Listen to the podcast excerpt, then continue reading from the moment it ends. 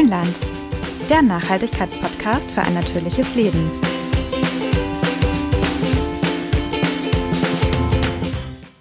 Hallo liebe Grünländerinnen und Grünländer. Ihr kennt das bestimmt auch, wenn man im Supermarkt vorm Gemüseregal steht und rätselt, wo denn jetzt Tomate, Kohlrabi und Co. aus heimischem Anbau eigentlich herkommen. Mhm. Naja, im schlimmsten Fall von einem großen Hof am anderen Ende Deutschlands, der jede Menge Monokulturen anbaut und diese mit Pestiziden und übermäßig Dünger einnebelt, um bei viel zu niedrigem Umsatz selbst irgendwie über die Runden zu kommen. Ja, genau aus den Gründen habe ich halt vor einer Weile schon äh, Ausschau nach einer solidarischen Landwirtschaft gehalten und letzten Sommer auch dann eine hier in meiner Nähe gefunden. Wie das Prinzip einer Solavi funktioniert und was ihr damit alles Gutes tut, wollen wir euch heute mal genauer erklären. Und damit willkommen zurück im Grünland mit Jana und Anja.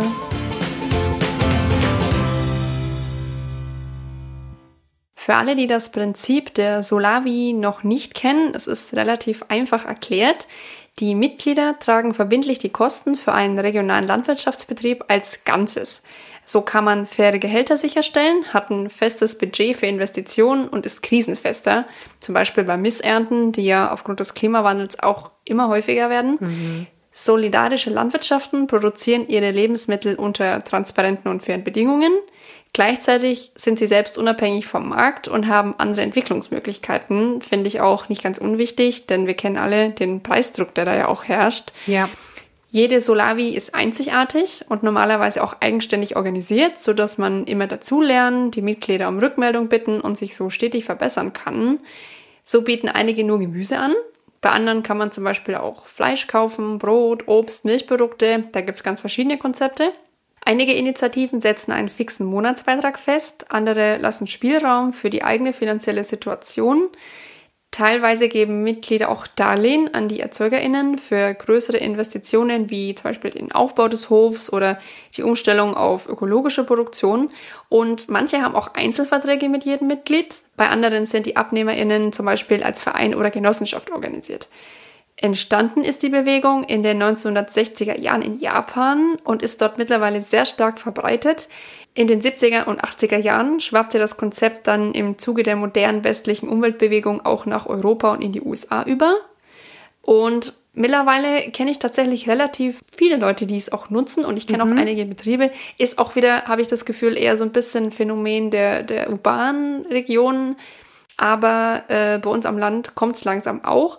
Wenn ihr mehr über das Konzept erfahren und Solavis in eurer Nähe finden wollt, empfehlen wir euch die Seite solidarische-landwirtschaft.org.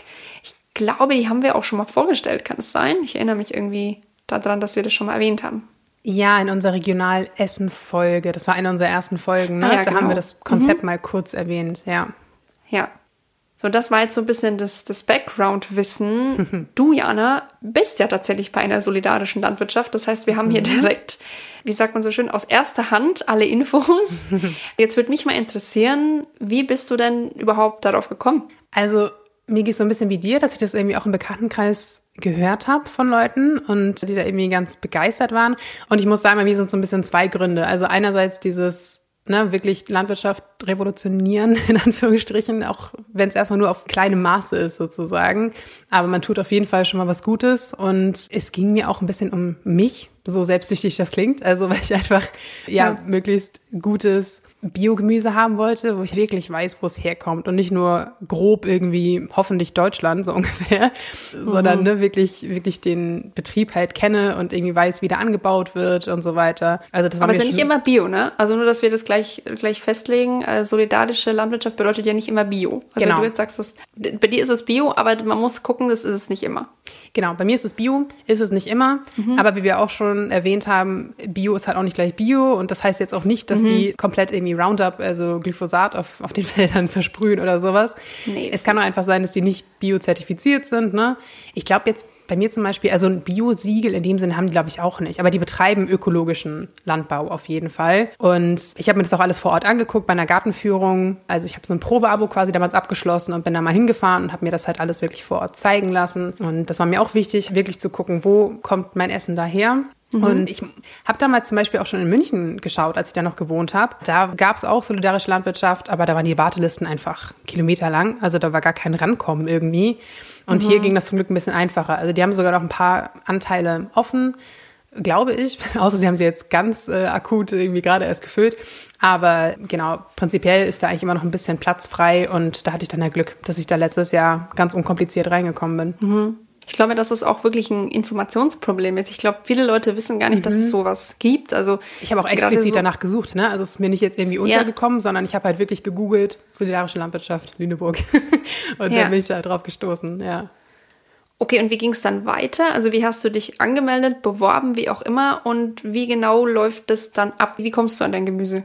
Also ist natürlich, ne, wie du ja auch gesagt hast, bei jeder Solavi ganz unterschiedlich. Also ich kann jetzt echt nur erzählen, wie es bei mir ist. Da ist jetzt so, dass es tatsächlich in der Genossenschaft organisiert ist. Das heißt, ich musste dann Genossenschaftsanteile kaufen. Ich glaube, zwei habe ich gekauft. Ich hätte natürlich auch mehr kaufen können, also wie man lustig ist, aber ich glaube, zwei musste ich kaufen. Und bevor ich mich aber da sozusagen committed habe, hatte ich mhm. einen Probemonat, wie gesagt. Ich meine, es war ein Monat genau, wo ich also quasi ja über vier Wochen, also viermal, einmal pro Woche kriege ich das Gemüse, gucken konnte, wie mir das gefällt. Und wie gesagt, in der Zeit war ich dann auch bei dieser Gartenführung, habe mir das alles angeschaut und habe dann halt für mich so entschieden, okay, dann mache ich das jetzt auch. Und genau, du hast dann diese Genossenschaftsanteile, die du kaufen musst. Und ich habe einen einjährigen Abnahmevertrag abgeschlossen. Also habe ich dann wirklich verpflichtet für ein Jahr. Ich habe jetzt auch überlegt, ich habe den auch nicht nochmal erneuert. Also der hat sich dann halt automatisch scheinbar erneuert.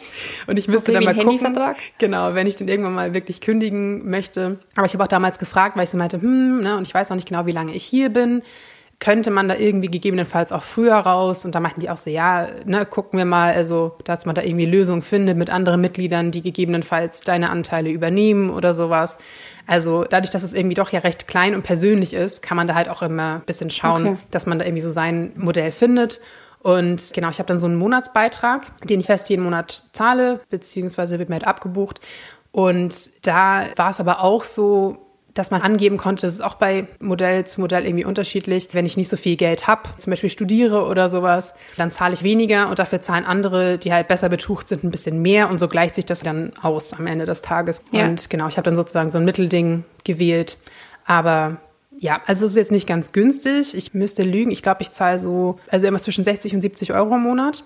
Mhm. Aber dafür kriege ich halt viermal eine große Gemüselieferung. Wenn ich jetzt wirklich in den Bioladen gehe und mir vier Wochen Portionen Gemüse kaufe und oft reicht es auch ein bisschen länger als eine Woche, ne, dann bin ich halt schon auch in einem ähnlichen Bereich. Mhm, Wie gesagt, klar. hier finanzierst du halt den Betrieb mit. Du zahlst ja nicht nur für die Tomate an sich sozusagen, sondern du zahlst halt auch ne, darüber hinaus, wie du gerade eben erzählt hast, für Investitionen und so weiter.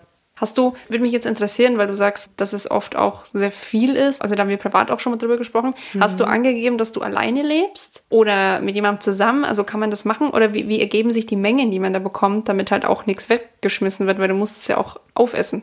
Also hier ist jetzt so, die haben verschiedene Anteile. Also S, M, L und XL und ich habe einen M-Anteil, weil ich einfach weiß, dass ich sehr viel, sehr gerne Gemüse esse und das ist dann manchmal, ja. manchmal ein bisschen viel, aber normalerweise kriege ich es eigentlich ganz gut gegessen. Ich kriege zum Beispiel immer relativ viel Kartoffeln, die muss man halt dann irgendwie aufbrauchen. Also ich esse deutlich mehr Kartoffeln, seit ich da Mitglied bin. Ist mhm. aber ja auch kein Problem. Und genau, also man kann bei diesem Probemonat auswählen, was für einen Anteil man haben möchte. Und ich glaube, so nach dem Monat, ja, kann man das dann schon recht gut abschätzen. War mir das zu viel, zu wenig, möchte ich mehr? Und wenn man jetzt zum Beispiel eine WG hat mit vier Leuten oder die ganze Familie oder so, ja, dann nimmt man halt einen größeren Anteil. Man kann das aber auch im Nachhinein hochstufen oder runterstufen. Wenn du jetzt merkst, auf Dauer, ne, es passt mir nicht so ganz, ja kann man da sozusagen noch ein bisschen wechseln. Eigentlich relativ easy. Und in dem Fall ist es jetzt auch so, das ist jetzt kein eigener Hof in dem Sinne, sondern es ist einfach so eine gepachtete landwirtschaftliche Fläche, die die nutzen. Also auch da gibt es okay. natürlich was ganz, ne, ganz unterschiedliche Sachen. Also einige haben vielleicht richtig einen Hof, den sie selbst bewirtschaften. In dem Fall, wie gesagt, es ist einfach eine gepachtete Fläche. Okay. Also du kriegst sehr, sehr viele Kartoffeln, höre ich raus. Man kann die Menge so ein bisschen flexibel auch anpassen. Was bekommst du sonst noch? Wie, wie sieht das Angebot generell aus? Was hast du dann so auf deinem Teller? Ja, das finde ich tatsächlich ganz cool. Also oft Dinge, die ich irgendwie noch gar nicht richtig kannte oder zumindest nicht frisch kannte. Mhm. Also auch, äh, das weiß ich, als ich damals bei dieser Gartenführung war, das war eigentlich auch echt ein bisschen peinlich. Wir sind da rumgelaufen und waren halt so, äh, was ist das? Teilweise kannte man die Sachen gar nicht. Teilweise wussten wir einfach nicht, wie sie wachsen, was ja eigentlich auch schon erschreckend ist, dass man den Brokkoli quasi nur fertig abgepackt kennt und gar nicht weiß, wie die Pflanze ja. dazu aussieht. Aber ihr kriegt dann halt auch so Sachen wie, keine Ahnung, Schwarzwurzeln oder sowas. Die habe ich noch nie gekauft, oh, die sehe ich auch Winterspargel. Nie. Ja, so aber die werden halt auch echt wenig angeboten eigentlich. Ähm, ja. Oder so Schwarzkohl oder sowas. Also ich kriege halt wirklich immer ein super saisonales Angebot. Natürlich auch nur heimische Pflanzen, also jetzt keine irgendwie super exotischen Sachen. Und dann mhm. ist zum Beispiel die Kürbissaison oder so auch relativ kurz. Dann kriege ich ja. einen Monat lang Kürbisse oder sowas und dann ist das Thema auch wieder durch. Und ich esse nicht bis irgendwie in Februar rein Kürbissuppe. Außer, klar, du frierst das ein oder so, geht ja auch. Das finde ich irgendwie auch ganz cool, mal wieder so ein Gefühl dafür zu bekommen, was wächst eigentlich wann. Und klar, Absolut. dann bin ich auch mal ne, ein bisschen eingeschränkter, obwohl ich finde, auch selbst in den Wintermonaten oder so kriegt man immer noch relativ viel. Es gibt auch Wintersalate, es gibt dann natürlich auch viel Kohl und rote Beete und solche Geschichten esse ich aber auch gerne. Also habe ich damit irgendwie dann nicht so das Problem. es gab auch den ganzen Winter Lagerwurzeln und sowas. Und ja, es ist natürlich alles plastikfrei, ne? Also man kriegt das, das steht mhm. da einfach so in, in Kisten. Also ich hole das selber ab. Es gibt ja auch Modelle, wo man das wie mit so einer Abokiste irgendwie nach Hause bekommt oder vielleicht auch beim Hof selber ab abholt. Ich weiß nicht genau. Bei mir ist es so, dass die es karteilen sozusagen, also ausfahren. Mhm. Also der Hof ist so ein bisschen außerhalb von Lüneburg. Also es ist ja kein Hof, aber du weißt, was ich meine. Der Betrieb. Mhm. Der Betrieb, ja. genau, so ein bisschen außerhalb. Das Feld. Das Feld. Ja, ein paar mehr Felder, aber genau. Und äh, die fahren das dann halt mit so einem E-Auto durch die Stadt. Da gibt es echt viele Abholorte. Und bei mir halt auch einen in der Nähe. Da laufe ich keine zehn Minuten zu Fuß hin. Und die haben auch ein recht flexibles Zeitfenster. Da kann ich von Mittwoch 16 Uhr bis Donnerstag 12 Uhr mittags hingehen. Da ist so eine Schlüsselbox dabei und kann mir einfach mein ah, Gemüse ja. rausholen. Also wenn ich nachts um zwei. Ich wollte gerade fragen, stehen die jetzt da drei Tage und warten auf dich? Nee, nee, das ist genau, das ist dann einfach abgeschlossen. Es gibt okay. aber auch Abholorte hier, da ist es dann zum Beispiel in Supermarkt integriert oder so, da bist du halt an die Öffnungszeiten gebunden. Das ist dann irgendwie ein bisschen ja, eingeschränkter. Also bei mir ist es halt super flexibel. Wenn ich jetzt Lust habe, nachts um zwei Gemüse zu holen, kann ich das auch machen. Mache ich aber normalerweise nicht. Kannst du dann Halloween machen? Kannst du dir dann Kürbis holen in der Halloween-Nacht? Uh, ja, genau. Aber das ist echt ganz easy organisiert. Und klar ist das Gemüse nicht perfekt. Das fällt einem auch irgendwie massiv auf. Also wenn man so mhm. sieht, was im Supermarkt liegt, da fällt einem halt auf, wie krass das entweder schon beim Anbau sozusagen manipuliert wurde oder wie krass viel im Anschluss noch aussortiert wurde. Denn ja. so mein Gemüse sieht zu großen Klar. Teilen halt schon deutlich anders aus. Ne? Also da ist viel Krummes und Kleines und so dabei.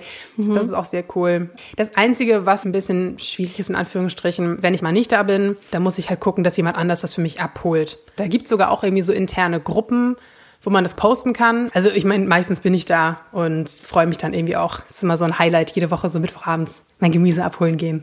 Ja. Was würde jetzt passieren, wenn du sagst, ich hol's nicht? Oder gibt es die Möglichkeit zu sagen, du, ich bin jetzt im Urlaub, äh, ihr braucht mir gar nichts rauslegen oder so? Nee, also es wird dadurch, dass die Anteile ja schon vorher festgelegt sind, quasi, die rechnen ja genau mit den Anteilen, die sie verkauft haben sozusagen, wird das Gemüse mhm. halt eh produziert. Also, mhm. und die ernten ja oft, weiß ich dann auch nicht irgendwie erst zwei Stunden vorher, wenn du es vielleicht gerade feststellst, dass du nicht kannst. Klar. Also eigentlich ist es so, dass du Ersatz organisierst. Ist natürlich eh auch so ein bisschen auf ehrlicher Basis. Ne? Also da stehen halt große Kisten und du wiegst das ab. Und das ist natürlich auch ein Problem, dass einige Leute das dann da halt sich ein bisschen großzügiger bedienen. Also okay. dann hast du vielleicht eh noch ein bisschen Schwund. Was aber richtig doof ist bei, ähm, bei den Supermarktgeschichten zum Beispiel, da steht halt explizit dran, es ist nur für die Mitglieder dieser solidarischen Landwirtschaft und trotzdem nehmen sich halt normale Leute da teilweise dann halt Gemüse weg und entweder umsonst oder versuchen es halt an der Kasse mhm. zu bezahlen und denkst du, nee Leute, das war schon explizit für uns. Das ist schon bezahlt, aber nicht von euch. Genau, ja. also das finde ich meine Version echt ein bisschen besser, muss ich sagen. Ja. Woher weißt du denn, was deins ist? Kriegst du, hängt da eine Liste aus? Jana, so und so, du kriegst so und so viel Zwiebeln. Woher weißt du, was deins ist? Nee, also nicht mit Namen, aber da liegt immer eine Liste aus, jeweils für die Woche mit den Anteilen. Also dann sehe ich, okay. aha, M-Anteil, ich kriege diese Woche ein Kilo Kartoffeln, 300 Gramm Möhren, ein Kopf Salat, eine Zwiebel, ah, sowas. Okay. Und dann sind Wagen dabei, also kannst du das entweder abwiegen oder es sind halt Stückzahlen, dann nimmst du dir halt einfach was raus. Genau. Cool. Kaufst du eigentlich noch was zu? Ich meine, du hast ja jetzt, du weißt ja, jeden Monat kriege ich da oder jede Woche kriege ich da ja irgendwie was. Kaufst du noch was anderes? Also anderes Obstgemüse? Ich muss sagen, ich feiere mich immer sehr, wenn ich so an der Gemüseabteilung einfach schnurstracks vorbeilaufen kann, weil ich denke, ich habe ja schon was. also ganz wenig. Also Gemüse wirklich okay. selten wenn ich jetzt irgendwie was super Spezielles mal kochen möchte oder halt Besuch habe und irgendwie nicht genug mehr da habe oder so, klar, dann kaufe ich ab und zu was, aber echt wenig. Was natürlich bei mir das Ding ist, die haben nur Gemüse. Ne? Also mhm. als ich mal da war zu einer Veranstaltung, da haben wir halt auch so gefragt, warum habt ihr eigentlich kein Obst? Und da ist halt das Problem, dadurch, dass die Fläche nur gepachtet haben, so Obstbäume, wissen wir alle, brauchen ja doch eine ganze Weile, um irgendwie mhm. groß zu wachsen und auch wirklich Früchte zu tragen. Also das gibt's da leider nicht. Das finde ich ein bisschen schade. Ich esse generell aber viel mehr Gemüse als Obst. Also es ist jetzt auch nicht so das Drama. Mhm. Da gibt's bestimmt aber auch Modelle, wo man halt auch das mit dazu bekommt. Das kaufe ich natürlich normal, ja. Was bei mir jetzt aber auch seit einigen Monaten angeboten wird, sind Eier. Das ist nicht von denen oh, mhm. direkt, vom Betrieb, sondern so eine Kooperation. Und dann kann man sich so einen Eieranteil sozusagen kaufen und dann werden die halt auch mitgeliefert und man nimmt sich da seine Eier weg. Und die haben auch so eine andere Kooperation, auch wo man so größere Gebinde kaufen kann, zum Beispiel so von Nüssen oder solchen Sachen. Also mhm. ich glaube, die probieren sich da halt so ein bisschen aus und gucken, was funktioniert. Und wie gesagt, ich kenne das auch von anderen, von der Bekannten. Da war auch wirklich zum Beispiel Brot mit dabei oder Käse und Milch und all solche Sachen. Er hängt immer sehr mhm. davon ab, denke ich, was der Betrieb oder halt auch der Hof ansonsten anbaut und Klar. an Tieren hat und so weiter, ne, was die halt irgendwie anbieten können. Ja. Mhm. Ja, das klingt ja jetzt alles irgendwie sehr bequem, aber ich stelle mir jetzt vor, in der Küche ist es oft nicht ganz so bequem. Was hat sich so verändert bei dir? Wie gehst du ans Kochen, ans Essen ran, seit du bei der Solavi bist? Ja, klar, es ist einerseits so ein bisschen einschränkend. Ne? Und manchmal muss ich auch sagen, neulich zum Beispiel war so diese klassische Zucchini-Schwemme, ne, die man so im Hochsommer hat. Mhm. Und irgendwann war ich echt so ein bisschen, ah, ich, kann, ich kann keine Zucchinis mehr sehen und ich hätte mir auch keine mehr gekauft im Laden. ähm, auf jeden Fall nicht so viele. Aber Gott, das ist dann so. Also im schlimmsten Fall frierst du halt mhm. mal was ein oder so, ne? Oder verschenkst es halt weiter, wenn du sagst, habe ich gerade echt gar keinen Nerv drauf. Aber ich muss sagen, mir nimmt es tendenziell eher Stress ich bin eher so, dass ich oft beim Einkaufen stehe und denke, Gott, was zur Hölle machst du jetzt und was kaufst du? Und so finde ich, hat man immer schon eine ganz gute Basis, dass ich so weiß, ah, okay, ich habe diese Woche Mangold, da muss ich den verbrauchen, dann gucke ich halt, was ich damit machen kann. So, das, wie gesagt, die Kartoffeln kriege ich immer, das ist sowieso immer schon eine ganz gute Basis irgendwie. Dann mhm. weiß ich halt, ich kann mir irgendwie Auflauf machen oder so mit dem restlichen Gemüse dazu oder ich mache auch viel Suppen, Eintöpfe, solche Geschichten. Und ich finde es eigentlich ganz praktisch, dass ich schon vorgegeben bekomme sozusagen, was diese Woche dran ist und mich gar nicht mehr so viel damit beschäftigen muss. Denn wir wissen, so eine der schlimmsten Aufgaben des Erwachsenenlebens ist, sich jeden Tag zu überlegen, was zur Hölle man essen möchte. Also genau. Und oh, man muss auch sagen. Rechnungen zahlen und Kochstress. Und Kochstress, ja. Und was es zum Beispiel auch gibt bei diesem Abholort, ist so eine kleine Geschenkekiste. Also wenn man jetzt irgendwas hat, wo man sagt, habe ich gar keine Lust drauf oder mag ich einfach generell nicht, dann kann man das da reintun und dann können andere Leute sich das rausnehmen, die es halt lieber mögen.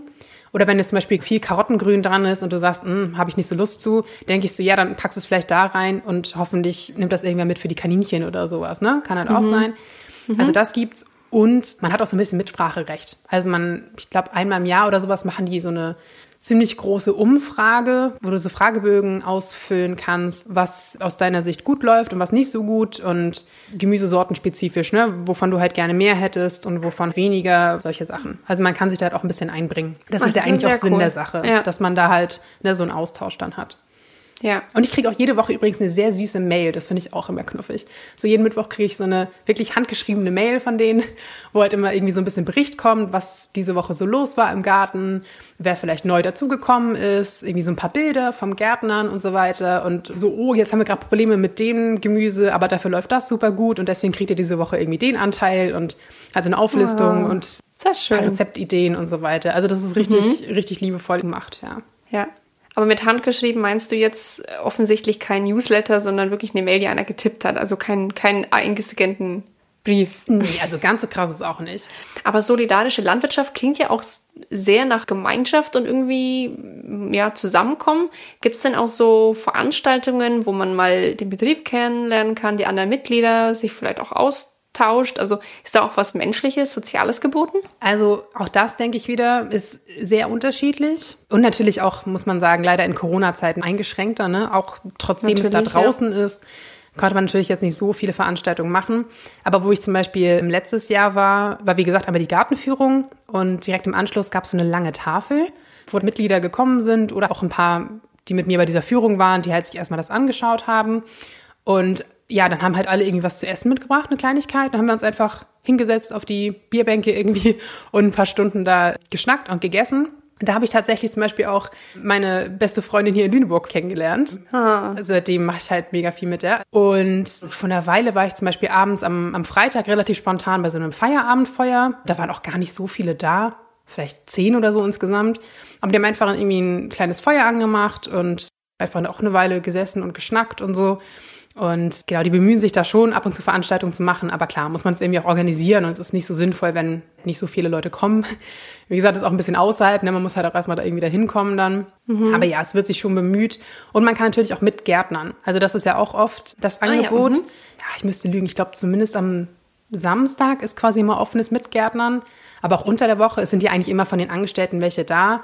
Kann man, glaube ich, relativ flexibel halt auch hinfahren und sagen, ich habe einfach Lust, mal ein paar Stunden in der Erde zu wühlen und mitzuhelfen. Habe ich bisher noch nicht gemacht, muss ich zu meiner Schande gestehen. Aber finde ich auf jeden Fall auch sehr cool, dass man sagt, hey, ich möchte da noch, noch aktiver mithelfen oder habe einfach generell Lust, mich mal mit Gemüseanbau zu beschäftigen. Denn natürlich haben die auch echt Ahnung, die das da vor Ort dann machen. Und dass man sich da einfach ein bisschen ja, Know-how quasi aneignen kann.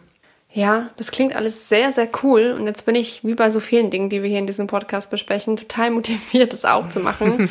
Wie ich vorhin schon gesagt habe, ich, ja, aktuell lebe ich ja am Land und ich muss echt sagen, das gibt zu wenig. Also viel mhm. zu wenig, finde ich, weil halt hier auf diesen riesigen Flächen wird ja überwiegend für die Industrie und für die Biogasanlage und so angebaut.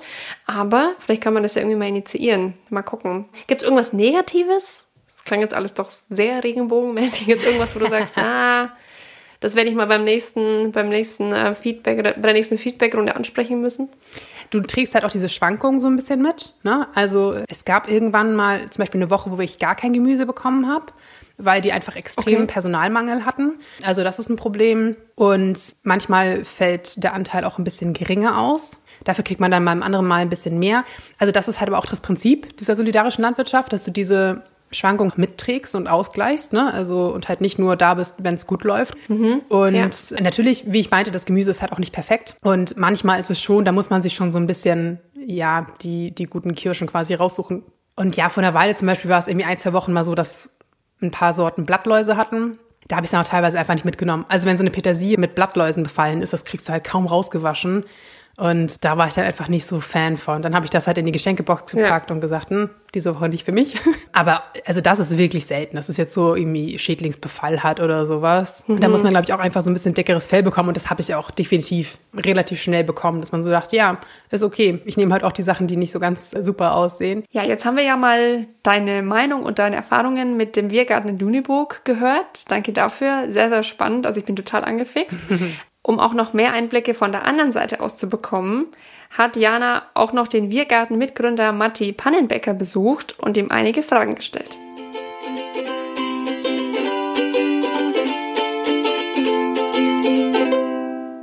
Da doch noch einmal nach hinten gehen. Ja. Okay, wir machen jetzt kleine Gartenführung. Was steht denn eigentlich heute auf dem Programm? Ja, heute ist ja Gemüseauslieferung. Was gibt's nachher? Oha, da erwischte mir jetzt auf dem falschen Fuß quasi, weil ich ja selbst gar nicht mehr hier vor Ort arbeite. Aber was ich vorhin in den Kisten gesehen habe, waren äh, das volle Sommerprogramm. Also Spinat, Gurken, äh, Kartoffeln, äh, Zuckermais. Äh. Der 1. Mai ist sehr cool. Also ja, ich hatte ja, noch keinen bisher. Stimmt, stimmt, genau. Ja, also ich habe inzwischen auch einen eigenen Ernteanteil. Insofern äh, freue ich mich dann auch äh, über, über das Gemüse. Ich habe zwar hier das mit aufgebaut, die ersten Jahre, aber bin jetzt ähm, quasi in dem Wirgartenverein, wo wir versuchen, das äh, überregional zu vereinfachen, mhm. um solche Gründungen von solchen Gemüsegenossenschaften, von regionalen Gemüseversorgungsstrukturen in Bürgerhand zu erleichtern. Genau, deswegen bin ich nicht ganz im Tagesgeschäft hier drin. ähm, so verzeih mir, wenn ich nicht auf die tagesaktuellen Fragen äh, präzise antworten kann. Ja, alles gut. Aber sag mal, wenn man hier so guckt, das sieht ja schon sehr idyllisch aus. Und nicht so, wie man sich vielleicht eine konventionelle Landwirtschaft auch immer vorstellt, wie man das kennt, mit so riesigen Feldern, voll Monokulturen und so weiter. Was wolltet ihr hier anders machen? Ja, wir haben hier echt sehr viel Glück gehabt mit dieser schönen Fläche innerhalb des, des Stadtgebiets, die so schön umsäumt ist hier mit diesen alten äh, Bäumen. Und ja, was wollten wir anders machen? Wir wollten vor allen Dingen ähm, eine Versorgung für die Menschen hier in der Region aufbauen mit äh, Gemüse und ähm, dadurch, dass wir das als äh, solidarische Landwirtschaft machen, war natürlich wichtig, dass wir die volle Vielfalt im Gemüse anbauen und deswegen sieht es vielleicht ein bisschen anders aus als auf anderen Äckern, weil hier halt über 50 Kulturen wachsen und nicht nur eine Kultur oder wenige Kulturen. Ja. Das hier vorne, ich habe das mal in Erinnerung von der Gartenführung, das war so Kohl und Kürbis und all solche Sachen. Was ist da jetzt? Kann man aus der Genau, Entfernung wir gar nicht so sehen. hier so in dem, in dem, in dem Freilandbereich, wo maschinell angebaut wird, also mit Traktor und maschineller Hacke. Äh, hier vorne, das ist, äh, sind Mangoldbeete und nach hinten, da wo die Netze äh, drauf liegen, um vor Schädlingen zu schützen, das sind die Kohlkulturen, die Kohlpflanzen drunter für den Winter. Ja, tatsächlich habe ich vor einer Weile auch schon mal Grünkohl bekommen. Man denkt immer so, das ist erst nach dem ersten Frost, aber das ist halt das Coole, finde ich hier, dass man manchmal auch so ein bisschen überrascht wird, was dann schon in der Kiste drin ist. Ja, also ich, ich muss sagen, das ist äh, auch das ist das Schöne, finde ich, an, an, einer, an einer saisonalen Ernährung, dass man eigentlich wieder erfährt, wann was wächst. Und ja, beim Grünkohl gibt es ja so eine kleine besondere Geschichte. Es gibt ja diesen Mythos irgendwie, dass er braucht den ersten Frost, damit er richtig gut schmeckt. Aber de facto ist es tatsächlich so, dass es das nicht braucht. Und es gibt die unteren Blätter verwelken eigentlich bis zum Winter.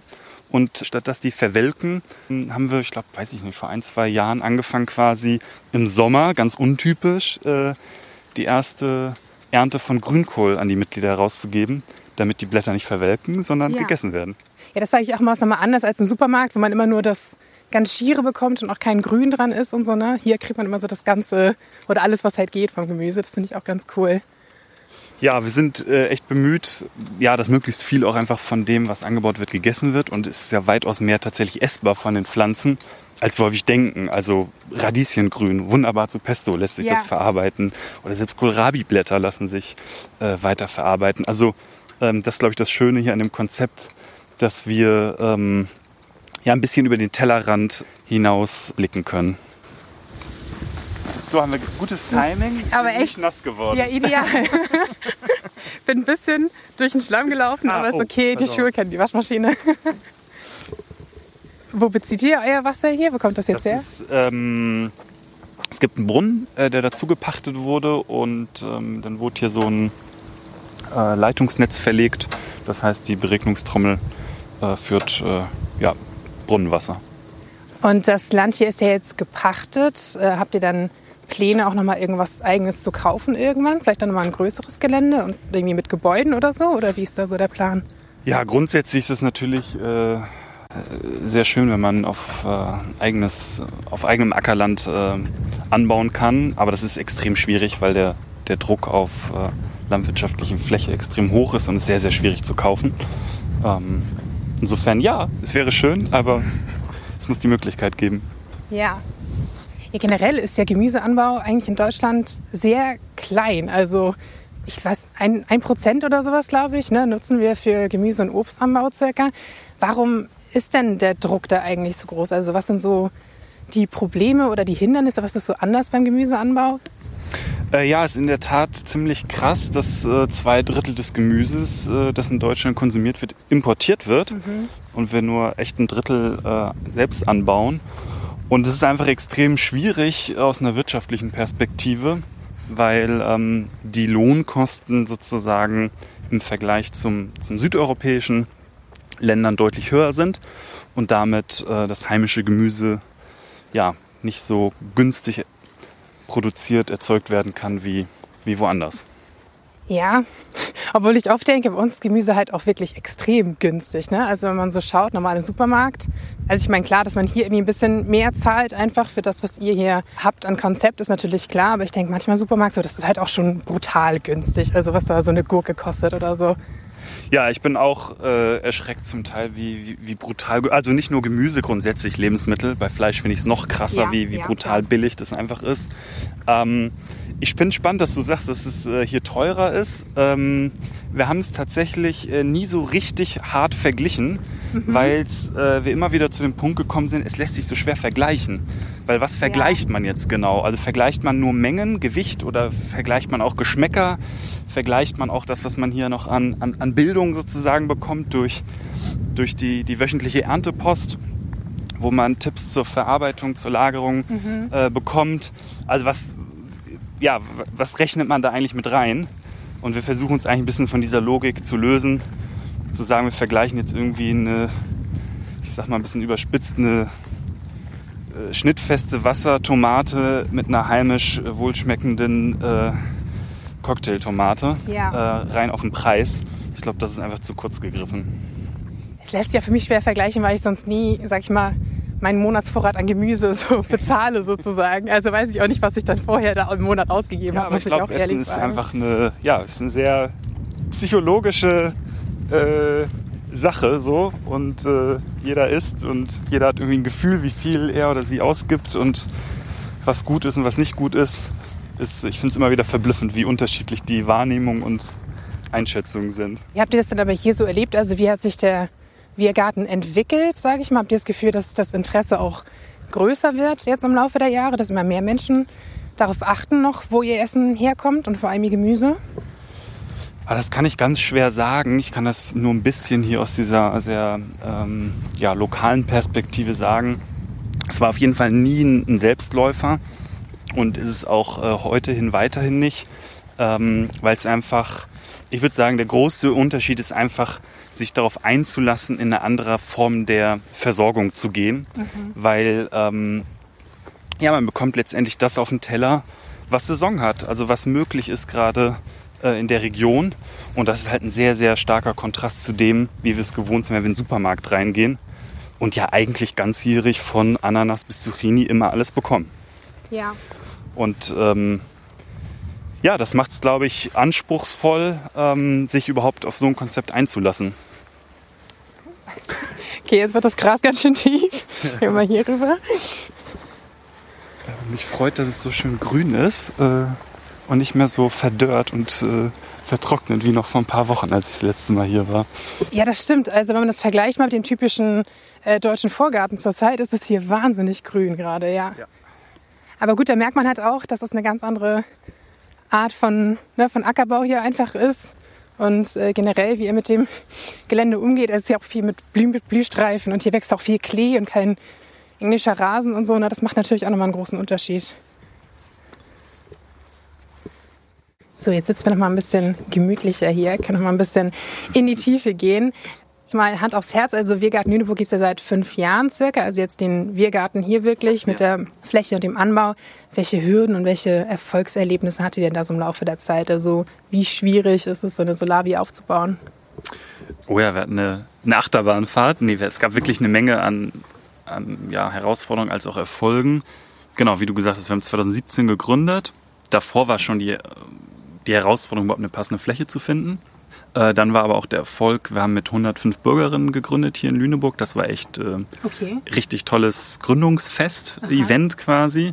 Und da ging richtiges, schönes ähm, ja, Momentum eigentlich los, so an, an Dynamik, dass wir dann auch äh, ganz gut gewachsen sind und konnten dann 2018 im Anbau hier starten.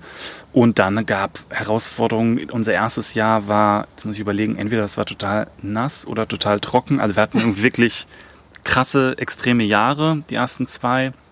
Ja, das, der, der Betrieb oder überhaupt Gemüsebau ist einfach so komplex, weil es einfach so viele Dimensionen hat. Also sowohl von, von der ganzen Technik, äh, sei es die Maschinen, sei es aber auch die ganze Kühlung, sei es die ganze Logistik, ähm, hier die ganze Infrastruktur aufgebaut zu haben, dass überhaupt der Gemüsebau so stattfinden kann, passende Menschen zu finden. Ähm, es gibt einen irre großen Fachkräftemangel im Gemüsebau oder in Landwirtschaft auch. Das heißt, es waren echt, es war eigentlich immer ein, ein Hürdenlauf. Wenn du das Team ansprichst, was sind das so für Leute? Also wie du sagst, klar, Fachkräfte, gibt es auch ein paar, die irgendwie aus einer ganz anderen Richtung kommen. Ich meine, du kommst jetzt auch nicht ursprünglich aus dem Gemüsebau. Absolut, absolut. Äh, ja, also ich glaube, es zieht ganz, ganz viele Menschen an, die ja irgendwie sinnvolle Jobs suchen und die eigentlich Lust haben, nicht diesen klassischen 9-to-5 äh, zu machen. Ähm, und wir haben auch äh, einige Menschen, die sozusagen äh, ganz ja, andere Biografien jenseits der Landwirtschaft ähm, haben. Und trotzdem braucht es eben ähm, ja, sehr erfahrene, qualifizierte, gut ausgebildete Fachkräfte, die einfach ähm, ja, das Handwerk, und das ist wirklich ein sehr, sehr anspruchsvolles, komplexes Handwerk, äh, weil es einfach Zusammenspiel von Natur, von Wetter, von ähm, Menschen, von Technik ist. Und ja, das ist immer herausfordernd gewesen, äh, da die richtigen, guten, passenden Menschen und Teamkonstellation zu finden. Mhm. Ja. Und klar lebt es jetzt auch nicht nur von eurem Team, sondern auch von den ganzen Menschen wie mir zum Beispiel, die äh, das Ganze dann auch nutzen und halt Anteile bei euch haben und das Gemüse dann auch kaufen. Da gibt es ja aber auch verschiedene Modelle für eine Solavi. Warum habt ihr euch jetzt für das Genossenschaftsmodell entschieden? Ja, für uns war das noch ein Schritt ähm, weiter zu gehen, was die gesamte Betriebsfinanzierung anbelangt. Das äh, solidarische Landwirtschaftsmodell besagte erstmal nur, dass sozusagen die die Risiken des Anbaus geteilt werden und die Genossenschaft äh, geht ja sozusagen darüber hinaus in die Finanzierung dann des, der Betriebsinfrastruktur. Das heißt, das, was du hier siehst, die, das Büro oder die Kühlcontainer oder die Gewächshäuser, die Maschinen, die, die, die, die Fahrzeuge sind halt nicht privat finanziert worden, jetzt von den Menschen, die hier eh schon Unglaubliches leisten, so mit ihrer Arbeit. Das heißt, die mussten sich nicht verschulden, um hier ähm, Gemüse anzubauen, sondern jedes Mitglied hat durch einen kleinen Anteil, durch einen Genossenschaftsanteil quasi zur Finanzierung dann dieser ja, Betriebsausstattung beigetragen. Und das ist irgendwie Gold wert. Ne? Also das ist richtig, richtig cool. Wenn du siehst, wir haben eine Viertelmillion Euro durch die Genossenschaftsmitglieder, konnten darüber das alles finanzieren. Und die Menschen, die hier arbeiten, müssen sich nicht dafür verschulden, was ja normalerweise ist, wenn du selbstständig in der Landwirtschaft tätig bist. Mhm. Und das ist einfach schon das sind schon Helden genug, die das äh, sozusagen die tägliche Arbeit machen und Heldinnen. Das heißt, das ist eine Bürde, die hier nicht noch hinzukommt, zum Glück. Und gestartet seid ihr eigentlich auch mit der Vision, so Wirgartengründung in ganz Deutschland zu ermöglichen. Also falls man jetzt irgendwie angefixt ist mhm. oder da irgendwie schon Pläne oder Visionen hat, ähm, wie kann man denn bei euch einsteigen und auch einen eigenen Wirgarten gründen? Genau, also die Vision war von Anfang an, ähm, das ein Stück weit auch als ein Pilotbetrieb zu verstehen, aus dem wir ja, so ein ganzheitliches Systemangebot entwickeln können, um es anderen viel, viel einfacher zu machen. Dadurch, dass sie die zum Beispiel die Marke oder die, den Name oder das Logo, die Website übernehmen können, aber auch einfach ganz viel Unterstützung bekommen für so eine Gründung. Das machen wir bei uns im Verein, wo wir das quasi weiterentwickeln aus den Erfahrungen hier in, in Lüneburg, aber auch von anderen Betrieben in Deutschland und sind aktuell auf der Suche quasi nach einem zweiten Pilotbetrieb, weil wir hier einfach viele Erfahrungen, Erkenntnisse gesammelt haben, die wir gerne an einem zweiten Standort nochmal ausprobieren wollen und sind jetzt auf der Suche sowohl nach Flächen, einem Standort, als auch nach äh, Menschen, die die Lust haben, in der Landwirtschaft zu gründen. Also, falls jemand Interesse hat, können Sie mal auf eure Website schauen, da findet man schon ganz viel Material, ne? Ja, sehr gerne. Und ansonsten wünsche ich dir erstmal noch ganz viel Erfolg für das Projekt und vielen Dank fürs Interview. Cool, danke dir, Jana. Ihr interessiert euch für einen naturverbundenen Lebensstil? Dann schaut doch mal unsere Zeitschriften an. In der Landidee, Landapotheke, Landidee Altes Wissen und vielen anderen Heften zeigen wir euch jede Menge einfache Tipps und Anregungen zum Selbermachen, mit denen ihr euren Alltag Stück für Stück umweltfreundlicher gestalten könnt und euch selbst jede Menge Gutes tut. Ob Heilmittel aus der Natur, clevere Haushaltstricks oder nachhaltiges Essen. Es sind die kleinen Veränderungen, die Großes bewirken. Alle Hefte findet ihr unter landidee.info. Ja, danke an dich auch hier an der Stelle nochmal, Jana, und auch an Matti, dass er sich die Zeit für uns genommen hat. Mhm. Wirklich ein absolut tolles Konzept. In München, wo ich ja viel unterwegs bin, sind die Wartelisten unverschämt lang, mhm. kann man mhm. sagen. Das ist ein bisschen wie bei den Schrebergärten. Aber schaut trotzdem unbedingt mal, wie es bei euch in der Umgebung so aussieht. Ob ihr vielleicht auch was Kleineres findet, was, keine Ahnung, nur Kartoffeln hat, nur Milchprodukte. Es muss ja auch nicht immer der halbe Einkaufswagen für die ganze Woche irgendwie mhm. sein. Da gibt es ja auch kleinere Projekte. Oder sucht euch Gleichgesinnte und versucht was Eigenes auf die Beine zu stellen. Vielleicht findet ihr auch einen Landwirt, der da Interesse hat. Als sicheres Einkommen so, ne? Ja, genau, als, als Standbein sozusagen, ja. So viel also zur Solavi. Dann kommen wir jetzt zum Grünfutter. Yay. Ja, jetzt haben wir schon so viel TikTok-Bashing betrieben irgendwie in der letzten Folge, aber jetzt. Liebevolles Bashing. Ja, liebevolles Bashing. Wir lieben die App ja trotzdem leider beide. Aber das ist wirklich ein ganz, ganz schöner Account, den ich euch vorstellen möchte. Der hat 2,4 Millionen Follower. Also eigentlich würde man denken, er braucht keine Werbung mehr. Aber ich glaube, er ist tatsächlich vor allem im englischsprachigen Raum sehr bekannt, wie das, das ja auch bei TikTok immer TikTok, so ist. Ne? ne? Also zweieinhalb Millionen ja. Follower ist nett, aber das ist eigentlich nichts. Damit bist du wahrscheinlich so im unteren Segment. Ja, ist echt so. Und zwar ist es der Account von Olle Nielsen. Das ist ein schwedischer Natur- und Wildlife-Photographer, wie es hier so schön heißt in seiner. Bio. Und was ich so schön finde, ist, dass er jemand ist, der eigentlich so in voller Montur loszieht. Also so in, in Ganzkörpercamouflage und halt dadurch, dass er quasi mit der Umgebung verschmilzt, total krasse Aufnahmen halt einfach machen kann mit okay. so einer riesigen Kamera. Richtig faszinierend. Ich war ja früher auch ein riesiger Fan von diesem australischen Tierfilm, erinnerst du dich an den, der dessen Sohn jetzt auch diesen TikTok-Account macht, der dann ja, von ja, den Stachelrochen getötet Steve wurde? Irwin. Steve Irwin, genau. Ja. Äh, es geht ein bisschen so in die Richtung, aber ähm, es ist, was, was die Stimmung angeht, komplett entgegengesetzt, weil es sind, also die sind unheimlich calming. Er hat auch eine Sammlung, die heißt Anxiety Relief, oh. wo er einfach nur also, Tiere zeigt knuffige Tiere zeigt oder auch Lichtstimmungen in der Natur, so eine Herbstwiese im Morgentau, solche Geschichten oder fallende Blätter, also finde ich total, total schön. Solche Videos ähm, schicken wir uns auch ab und zu ganz gerne, ne? So ein bisschen Cottagecore, ja. irgendwie einfach so schönes Landleben. Genau, ja. wo eine Frau am Morgen durch eine Blumenwiese streift und dann zu Hause irgendwas backt. Also ich meine, es ist natürlich hardcore verklärtes Denken. Niemand kann so leben, der nicht eine Social Media Karriere irgendwie hat. Aber und halt dahinter halt ist wahrscheinlich unheimlich viel Stress. Ja. Aber das muss man auch mal ausblenden und sagen, hey, ich finde es einfach schön gerade. Für mich egal, ist einfach eine halbe Minute kurz oder Entspannung. Nicht. Ja.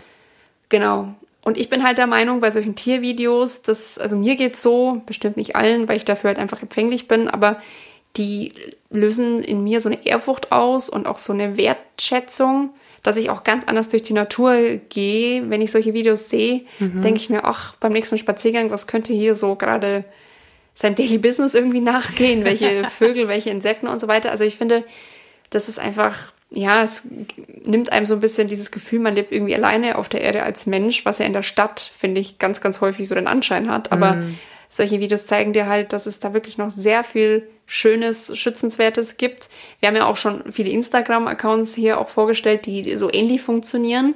Aber ich finde es mit Videos halt noch mal schöner. Also das ja, also sein, sein großes Steckenpferd sind wohl Babyfüchse. Das ist so mein Eindruck. Und die sind halt schon hartknüpfig. Also dagegen Vielleicht kann man halt auch nichts auch. haben. Also der Name Bestimmt äh, kennst du hat den. mir jetzt nichts gesagt, aber wenn du sagst Babyfüchse, dann habe ich den Account, glaube ich, auch schon gesehen. ja, und manchmal sagt er auch im Vorfeld, bitte dreht euer Handy in die Horizontale, dann sind ja. das so richtige Weitwinkelaufnahmen. Ja, ja. Okay, ja. Weißt du jetzt? Habe ja. ich gesehen, kenne ich auf jeden Fall. Ja. Genau, und das ist halt schon hart süß. Mal, mal gucken, vielleicht können wir euch auf Instagram mal einen Screenshot äh, online stellen von ihm in seiner Montur. Das ist halt auch so witzig, wie er aussieht. also wie so ein wandelndes Blatt mit 1,80 Meter Größe. Also wirklich sehr cool und ähm, für mich als, als Tierfreund und Naturliebhaber ist das für mich absolutes Eye Candy und besser als jede Meditation. Gebe ich mhm. ehrlich zu, das sind so die Accounts, bei denen ich absolut raus bin für eine halbe Stunde, weil ich dann Vogel, Fuchsbaby, Uhu äh, und so geht's dann und so weiter und die sind halt einfach alle so schön. Ja, genau. sehr cool. Verlinken wir euch auch in den Shownotes natürlich wie immer. Sehr schön. Und wenn ihr dann nach all diesem schönen Naturschwärmen noch Lust habt auf ein bisschen harte Fakten, dann sie wieder. Jetzt kommt sie ich, wieder. Okay. Habe ich wieder eine schöne Doku, natürlich. Aus der ZDF-Reihe Planet E. Haben wir euch ja auch schon ein paar Mal empfohlen. Also es gibt ja Planet E und Planet B. Planet B ist halt mehr so, wir zeigen euch Lösungen für all die Probleme in der Welt. Und Planet E ist mehr so, wir zeigen euch, was alles schief läuft in der Welt. Okay, lustig, ähm, das, ich, ich verwechsel die immer. Ich habe jetzt das nicht auf dem Schirm gehabt, dass das so funktioniert, okay? Doch, wegen Planet, also Planet E für Planet Erde, glaube ich, und Planet B für Plan B sozusagen. Ja, ja. So, so interpretiere ich das immer. Mhm, mh. Ja. Jedenfalls hieß die Folge jetzt Mogelpackung Klimaneutralität. Mhm. Und äh, ihr seht das ja auch in den Läden, immer mehr Produkte und Firmen werben halt sehr gerne damit, jetzt äh, klimaneutral zu sein. Ja. Und diese Folge nimmt jetzt mal ein bisschen unter die Lupe, was dieser Begriff überhaupt bedeutet. Spoiler Alert ist natürlich wie so vieles nicht geschützt, äh, nicht gesetzlich irgendwie definiert und wird auch von niemandem wirklich überprüft. Also auf jeden Fall nicht vom Staat. Das heißt, äh, ja, man kann okay. ja man kann dieses Label quasi bei so kleinen Startups und so weiter kaufen und dann halt einfach auf die Produkte draufdrucken, ohne dass da jetzt von oben wirklich mal drauf geguckt wird, was sie da eigentlich machen und wenn man jetzt klimaneutral sich als Ziel setzt, ist es ja eigentlich eine total schöne Sache und wünschenswert. Und eigentlich wollen wir auch alle bis Mitte des Jahrhunderts klimaneutral sein, auch wenn ich nicht davon ausgehe, dass das irgendwie der Realität entspricht, leider Gottes. Aber eigentlich soll es ja darum gehen, möglichst viele Treibhausgasemissionen einzusparen.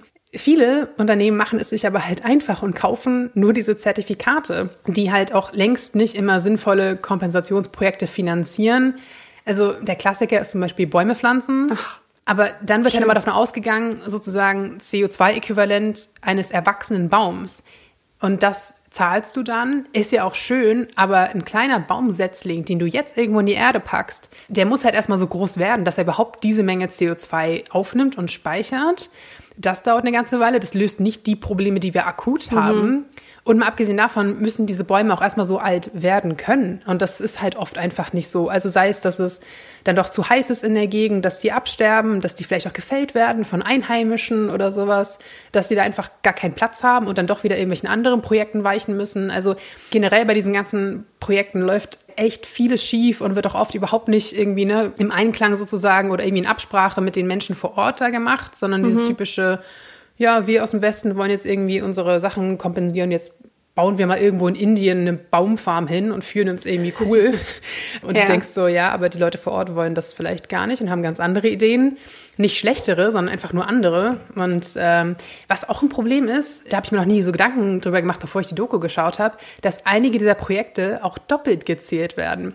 Nämlich einmal an ihrem Standort, Okay. weil sie halt meistens im Ausland irgendwo angesiedelt sind. Und dann nochmal hier durch diesen Kompensationsanbieter, bei denen die Unternehmen dann diese Labels kaufen quasi, wo du denkst, ja cool. Das heißt, wir könnten offiziell klimaneutral sein und trotzdem munter weiter CO2 irgendwie in die Luft pusten. Und es fällt einfach nicht auf, weil das quasi auf dem Papier schon ausgeglichen ist. Also total abstrus. Und klar ist auch so, dass oft nur Teilbereiche klimaneutral sind. Also zum Beispiel dann die Produktion eines Produkts, aber halt nicht die Logistik und der Vertrieb. Ganz viel Augenwischerei und Schummelei und man muss sich einfach bewusst sein, dass auf einem Produkt, das halt eigentlich offensichtlich umweltschädlich ist, dass jetzt halt kein Freifahrtschein ist, wenn da plötzlich ein klimaneutral-Label drauf ist. Also denkt auch ein bisschen mit, dass das irgendwie nicht das einzige Kriterium sein kann und vor allem halt nicht, wenn man so ein bisschen die Hintergründe kennt. Und äh, wie gesagt, da fand ich die Doku jetzt nochmal Mhm. ganz interessant. Ist auch nur eine halbe Stunde oder sowas, glaube ich, gehen die Folgen immer da ungefähr. Also kann man sich zwischendurch mal in der Mittagspause oder so gönnen. Ich habe auch neulich eine 1,5 Grad Folge angehört von Luisa Neubau, die ich sehr spannend fand, zum Thema, dass ja die Klimakrise auch in erster Linie eine Systemkrise irgendwie ist. Ja. Und durch diese ganzen Label ja letztlich einfach nur gesagt wird, ihr könnt hier weiter munter konsumieren. Wir haben jetzt Labels für euch, damit es euch damit auch ein bisschen besser geht, dass ihr das Klima nicht gar so schädigt. Und ich finde, das setzt halt, also auch dieses Klimaneutral-Siegel setzt halt an einem völlig falschen Punkt an, zu sagen, dieses Produkt ist klimaneutral, weil wir dafür sorgen, dass es das ist. Aber es wäre natürlich deutlich klimaneutraler, es nicht zu kaufen. Ja. Deswegen finde ich halt, also klimaneutrale Buttons machen halt gar keinen Sinn auf Produkten, die niemand braucht. Also ich finde Klimaneutralität sinnvoll, wenn sich es nicht vermeiden lässt. Sagen wir auf Medikamenten oder auf keine Ahnung was, weißt du, wie ich meine? Jetzt einfach jedes Konsumprodukt mit dem Klimaneutral-Button zu versehen und zu sagen, so, passt schon, kannst du kaufen. Das ist halt wieder so industriegesteuert. Und das macht man sich oft nicht bewusst. Das ist ja mit Labels generell so. Die Leute wollen ja was verkaufen. Das, das sagt, okay, äh, hatten wir ja auch schon in dieser Greenwashing-Folge, dass ja eigentlich Labels dazu da sind, ein Produkt, das per se eigentlich schlecht ist, als ein gutes zu verkaufen. Deswegen gibt es diese Label, weil ein per se Für unser gutes Produkt bräuchte ja. keine Label. Und ich glaube, das gilt hier auch. Und was mich immer am allermeisten abnervt, ist ein klimaneutraler Button auf allem, was aus Plastik ist. Weil dann hast du wirklich nur dieses, wir, wir fokussieren uns auf CO2 und das ist messbar äh, und deswegen können wir es auch gut zertifizieren. Aber es ist halt trotzdem ein Plastikprodukt. Das kann niemals klimaneutral sein, weil es halt auf der einen Seite vielleicht irgendwie ja weniger CO2 produziert als jetzt ein anderes vergleichbares Produkt. Aber im Meer ist es halt trotzdem Mist. Ne? Also Ja. geht da echt mit offenen, sehenden Auges irgendwie einkaufen. Braucht ihr es wirklich? Und nur weil es klimaneutral ist, ist es immer noch kein gutes Produkt. Nee, und dann lieber irgendwie ein Unternehmen, das transparent kommuniziert, hey, wir sind auf dem Weg und wir bemühen uns, aber wir sind halt erst bei 70 Prozent Klimaneutralität, aber das schaffen wir nur dadurch, dass wir bei unseren bestehenden Prozessen halt optimieren und konkret CO2, Methan, was auch immer einsparen und das Ganze halt nicht nur irgendwo kaufen. Also das ist halt auch nochmal ein Riesenunterschied. Dann unterstützt lieber so ein Unternehmen, das sich wirklich bemüht, da irgendwie einen Systemwandel zu schaffen und nicht einfach nur ein bisschen mehr Geld an anderer Stelle ausgibt und ansonsten Ja. sich nicht damit beschäftigt. So, ja. Ja, wir wollen immer nicht so pauschalisieren, aber alle, die einfach nur Bäume pflanzen, könnt ihr von Greenwashing ausgehen. Ja, es sollte schon ein bisschen diversifiziert sein, was Ja. man da auch unterstützt und wo und überhaupt. Ja, Genau. genau. Gut, wenn ihr noch irgendwelche Tipps für uns habt, äh, dann schickt uns die gerne per Mail, per Instagram, per Brieftaube. Am klimaneutralsten vielleicht. Oh mein Gott, das, ich warte immer noch auf diesen Tag. Mein Cousin hat ja Brieftauben und die sind wirklich so faszinierend Oh. und so spannend. Ich habe in der Uni über die eine Reportage gemacht. Ich finde die so knuffig. Also, wenn ihr es irgendwie hinbekommt, schickt uns eine Brieftaube. Dafür würden wir sogar unsere privaten Adressen rausrücken. Also ich Auf jeden zumindest. Fall. Und äh, genau, ansonsten, wie gesagt, habt ihr hoffentlich heute auch ein bisschen Inspiration und Infos mitgenommen und guckt mal, ob es bei euch in der Nähe eine Solavi gibt und ob ihr da vielleicht einsteigen könnt. Und ansonsten hören wir uns in zwei Wochen mit einer neuen Folge wieder. Bis dahin. Ciao. Tschüss!